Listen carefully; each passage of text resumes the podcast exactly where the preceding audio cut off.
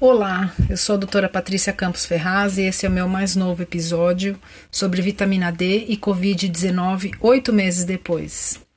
Em abril de 2020, fiz uma publicação sobre uma comunicação científica recém-publicada na Itália, que sugeria uma associação entre os casos graves de Covid-19 e a baixa concentração sanguínea de vitamina D. De lá para cá, mais publicações foram aparecendo e deixando mais claro se a vitamina D previne ou não casos graves de Covid. Por isso, resolvi fazer uma atualização sobre o tema. A vitamina D tem um importante papel no sistema imunológico, como já foi falado aqui anteriormente, regulando mais de 900 genes ligados tanto à imunidade inata quanto à adaptativa. Ela está expressa em boa parte das células desse sistema e aumenta a expressão de duas proteínas antimicrobianas conhecidas como catelicidina, catelicidina e beta-defensina. A catelicidina, em particular, apresenta também importante efeito antiviral. Em agosto de 2020, um estudo britânico que utilizou um banco de dados com 5.500 sujeitos com Covid-19 e seus status de vitamina D de 10 anos antes da doença avaliou se houve associação tanto entre deficiência de D e casos graves de Covid-19, quanto mortes pela doença. A análise inicial mostrou uma associação entre essas duas variáveis, ou seja, deficiência de vitamina D e casos graves ou mortes por Covid-19. No entanto, quando a análise foi aprofundada, avaliando fatores como etnia, presença de obesidade, sobrepeso e nível socioeconômico, essa associação não se confirmou.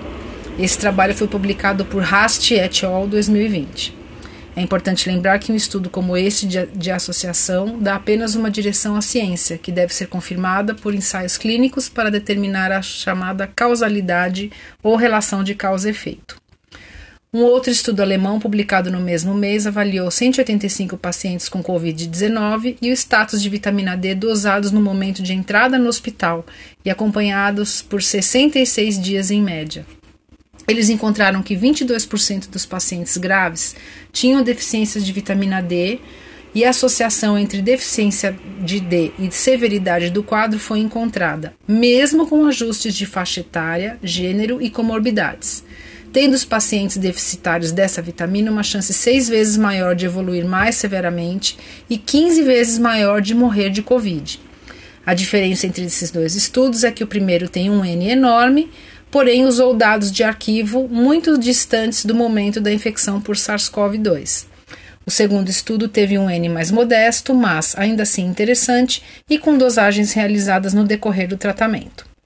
Por outro lado, um estudo francês quase experimental realizado com 66 idosos frágeis, acompanhados por 36 dias e institucionalizados, mostrou que os pacientes que receberam dose de vitamina D no mês anterior à, infec à infecção por SARS-CoV-2 ou durante a Covid-19, comparados ao grupo que não recebeu essa suplementação, tiveram uma taxa de sobrevivência duas vezes maior que o grupo não suplementado. As críticas a esse estudo são a ausência de grupo placebo e de randomização, o que exige certo cuidado na interpretação dos resultados. Esse estudo foi publicado por Einweiler et al. 2020. No entanto, estudos multicêntricos e com N bastante elevado, em torno de 10 mil sujeitos, por exemplo, já demonstraram um papel positivo da vitamina D em outras infecções respiratórias.